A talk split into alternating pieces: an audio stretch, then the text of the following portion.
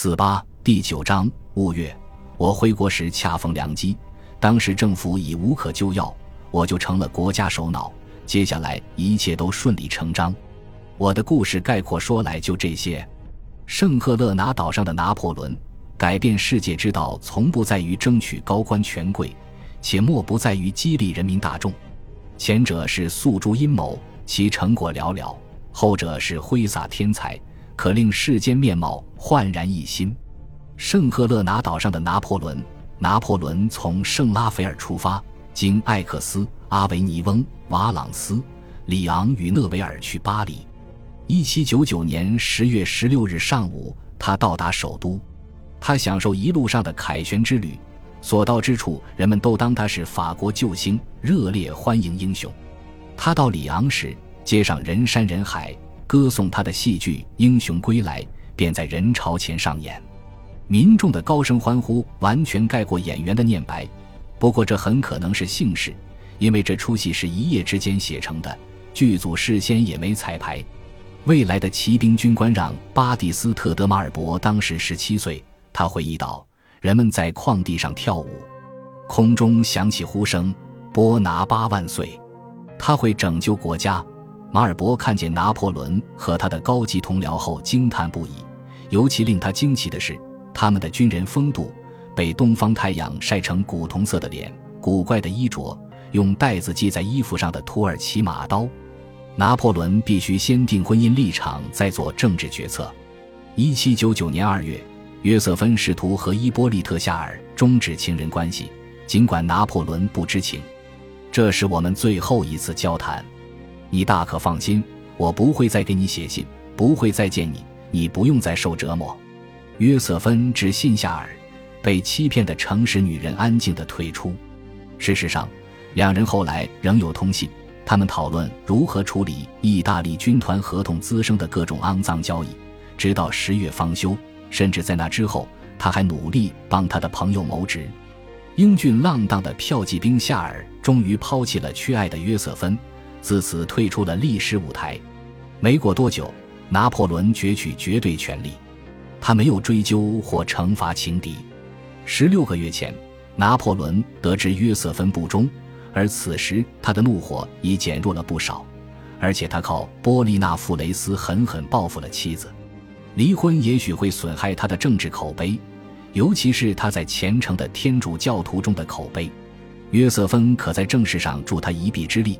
他有保王党人脉与社交网，还能在感情上安抚他粗鲁回绝的人。虽然约瑟芬有病态的挥霍癖，商人们送来的账单仍有商量余地，他们通常乐得打半折，即便这样利润仍很可观。拿破仑首先去了胜利街，也许此举本身就表明他打算原谅妻子。他在埃及时，约瑟芬花了三十二万五千法郎买下美丽的马尔麦松城堡。该地位于巴黎以西七英里处。他离开马尔麦松，想在路上截住他，但搞错了路线。十月十八日，他返回胜利街的家。接下来，家庭风波全面爆发。约瑟芬的东西都被打包收好。他在上锁的门外哭叫，下跪哀求拿破仑。奥尔唐斯和负伤的欧人也被母亲召来，恳请继父怜悯。最后，一家人戏剧般的和解。次日早上，吕西安来看哥哥，他被引至卧室，发现兄嫂坐在床上。不难猜到，拿破仑至少编排了这出戏的部分内容，从而赢得今后婚姻生活的绝对主导权。日后，约瑟芬忠贞不渝，但他显然不忠。拿破仑和约瑟芬没有离婚的原因亦有，他说他的眼泪打动了他，他对他产生性欲，不在乎别的事了。他否认偷情一事，他相信了他。他忙于政治，无暇顾及家庭纷争。他想要孩子，他毕竟真心爱他。不管真相是哪一种说法或哪几种说法的组合，拿破仑完全原谅了约瑟芬。在他或其他任何人面前，他再也没有暗指他的背叛。两人渐渐过上了舒适幸福的家庭生活，直到整整十年后，王朝问题浮出水面。他似乎真的爱上了他，尽管他总是叫他波拿巴。拿破仑和约瑟芬的故事当然不是罗密欧与朱丽叶的浪漫言情传奇，但他们的感情更微妙、更有趣。就其方式来说，他们的爱情不比罗密欧与朱丽叶的平庸。到达巴黎后，在与约瑟芬和好前，拿破仑还做了些别的事。他会见律师郑克路易戈耶，此人在当年六月就任督政，督政们轮流当主席，每隔三个月换一次人。此时正轮到戈耶。十月十七日，拿破仑参加公众集会，并享受会上宴席。当时他头戴埃及圆帽，身披橄榄绿外套，衣服上还用丝绸带子系着土耳其弯刀。戈耶称颂拿破仑，他答道：“他拔剑只为保卫共和国与其政府。督政们得私下决定逮捕他还是祝贺他。一方面，他擅自脱队，违反检疫规定；另一方面，正如他的宣传人员指出的，他赢得金字塔会战、塔波尔山会战和阿布基尔会战，征服埃及，为西方打开东方大门，并且新建了一片广阔的法属殖民地。贝纳多特建议把拿破仑送上军事法庭。如果说此提议曾被认真考虑，督政们也很快打消此念，因为他们听见自己的卫队在会议室外认出他后，立即自发的欢呼：“波拿巴万岁！”接下来几天，胜利街被成群的观众与祝福者包围了。保罗·蒂埃博将军曾参与里沃利会战，他在王家宫殿听闻拿破仑归来。蒂埃博回忆道：“巴黎全城轰动，说明消息无疑是真的。城市卫戍部队的团级军乐队已在街上漫步，这是民心大悦的信号。他们身后跟着大群军民。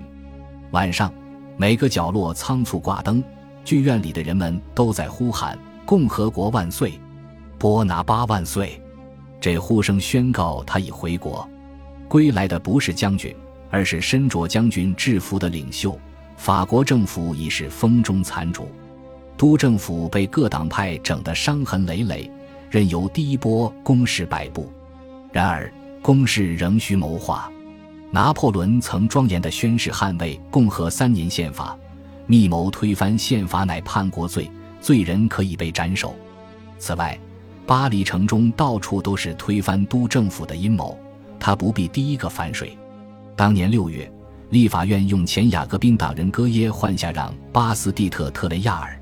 仅仅过了一天，一场小政变就爆发了，这就是所谓的议会日。当天，卢贝尔将军得到巴拉斯和西埃市的授意后，动用武力。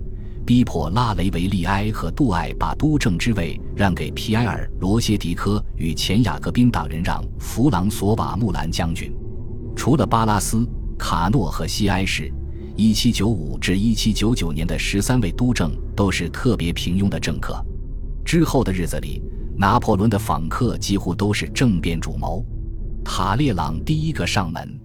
最高法院未来的法官约翰·马歇尔等三名刚正不阿的美国驻巴黎公使与塔利朗商议贷款偿还问题，后者却反复的索要二十五万美元孝敬费，不见钱就不肯屈尊谈判。七月时，事情败露，他被迫辞去外交部长之职。塔列朗担心拿破仑怪他没去君士坦丁堡，但后者立刻原谅了前者。政客皮埃尔·路易·勒德雷尔也早早来访，此人圆通灵活，但聪明睿智。一七八九年，勒德雷尔当选三级会议代表。从此以后，无论政权如何更迭，他始终安然无恙。后来，他成了拿破仑最亲密的顾问之一。拿破仑曾留前编辑米歇尔·勒尼奥德胜让丹热利治理马耳他岛，这时他也登门。立法院下院五百人员议员。关键支持者安托万·布莱德拉莫尔特意来做客。十月，布列斯特海军分舰队中将厄斯塔什·布吕克斯、温雅绅士官吏于格·贝尔纳马雷、高级警官雅各宾·皮埃尔·弗朗索瓦雷亚尔也参与了密谋。政变后，这些人都在拿破仑手下官居要职，不少人成为国家参政院参政，几乎所有人都被封为法国世袭贵族。吕西安·波拿巴也是政变之主。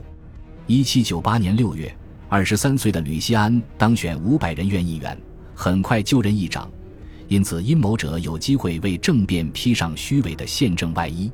他个子高高，脑袋小小，身材扭曲，四肢像田野猪。阿布朗泰斯公爵夫人洛尔描述吕西安道：“他非常近视，所以经常半眯着眼垂下头。当选五百人院议员的年龄下限是三十岁，所以吕锡安靠伪造的出生证明来满足条件。雾月指雾霭季节，我们难以拼凑出未来政变的运作过程，这是恰当的，因为拿破仑故意不留文字信息。从十月十六日返回巴黎到五月十八日政变爆发历时二十三天，而他现存的信中仅有二封出自这二十三天，就连这二封信也未透露任何风声。对一个平均每天写十五封信的人来说，这回他全在口头上交接事务。此前的人生中，有人彻查拿破仑的书信，试图找出证据送他上断头台，而他不会重蹈覆辙。在公共场合露面时。他把身上的将军制服换回法兰西学院院士服。构思政变的不是拿破仑，而是西埃士教士。一七九九年五月，西埃士接替勒贝尔任督政，但他很快断定自己领导的政府太无能、太腐败，无力解决法国面临的问题。西埃士的同党有督政同事兼密友迪科、警务部长约瑟夫·福谢、司法部长让·雅克·雷吉斯德康巴塞雷斯。他们比拿破仑的朋友明显更具政治分量。西埃士认为拿破仑不过是实施政变所需的剑或力量，在私交层面上，他俩全然相互鄙视。拿破仑返回巴黎时，西埃士私下说他擅离埃及岗位，建议枪决他。他则说西埃士替普鲁士卖命，不配当督政。在热那亚以北的诺维。西埃士首选的剑如贝尔将军在战斗中心脏中弹身亡，所以除了拿破仑，他没多少可选人物。其他干将中，如尔当支持宪法，谢雷战败后名誉受损，雅克麦克唐纳与莫罗似乎拒绝了西埃士，而皮舍格吕已入敌营。就像普越暴动时一样，拿破仑几乎是几经筛选后才成为主角的。感谢您的收听，喜欢别忘了订阅加关注，主页有更多精彩内容。